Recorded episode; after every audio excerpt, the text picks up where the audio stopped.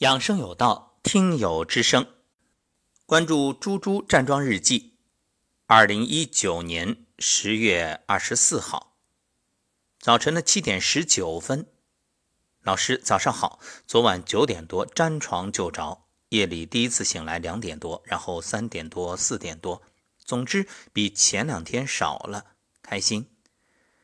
五点二十的闹铃把我叫醒，照例去卫生间。却发现大号没来，那就等等吧。照镜子看脸色，虽没有上学时那样粉白，但也已经泛白了。这算是站桩给我的惊喜之一吧。下巴上貌似没有新的白色泡泡冒出，但还是热热的。保湿面膜要继续敷起来。舌苔薄薄的，泛黄，但不白腻了。由于昨天看到幸福村里老师帮一位听友调理身体的案例。想起多年前上国学课遇到的一位资深美女老师，被老师的优雅气质深深吸引。老师所讲的内容已抛诸脑后，但老师那句话一直记在心里：“心如莲花，面若桃花。”这也一直是自己想要达到的境界。于是今天站桩前先做了几个瑜伽的拉伸动作，也意识到昨天换衣服时意外发现胳膊大臂瘦出了新高度。然后随着音频开始站，整个过程关注在自己的身心灵，那感觉真美妙。不知不觉站完了整个过程，偶尔也会走神，想到白天的工作，但很快就会回来，关注在心里的那朵莲花上。接着竟然也体会到老师说的身热手麻，有暖流不断的往下走，嘴巴里上颚会不时觉着干。哈哈，按照标准动作做舌尖顶上颚的好处，就是嘴巴里随时有唾液分泌，用舌尖转一转，咽下，整个嗓子到心底都被滋润了。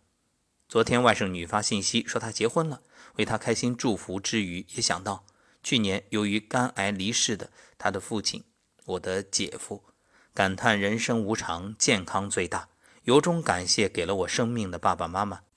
感谢一路走来遇到的老师们，给了我生命力，应该是力，对吧？嗯，爱你们，感谢老师，好心情。好，在这一段分享里，猪猪老师提到了两个重点，一个就是曾经他的老师给他讲过的“心如莲花，面若桃花”，想想相由心生。这里呢，既有现代科学里物理化学的概念，心就像一个泵，决定了血液量、血氧含量，还有就是血液里的各种物质。人在愉悦的时候分泌的苏氨酸等荷尔蒙，就可以抑制百分之九十五以上的癌细胞。所以，只要你心生喜悦，就是在自我疗愈、自我修复。另外，心念的强大力量。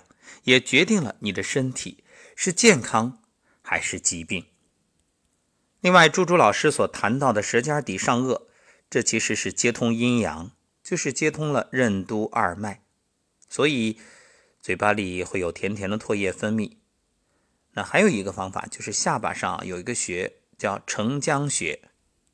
所谓承就是承受，浆呢是水与土的混合物。所以承浆穴的意思啊，是指任脉的冷降水湿及胃经的地部经水在这里聚集，像口腔溃疡、落枕以及颈项强痛之类的问题，都可以按揉承浆穴。好，继续来关注朱朱老师的站桩日记，在星期四，也就是十月二十四号的上午八点二十分，又发来一段，刚刚给老妈打电话，昨天上午九点多，觉着气不够用。想长出口气时，按照您说的空心掌拍打膻中穴，果然好用极了，拍完就舒服。老妈站桩每天早晚各站一次，早上站完就排便。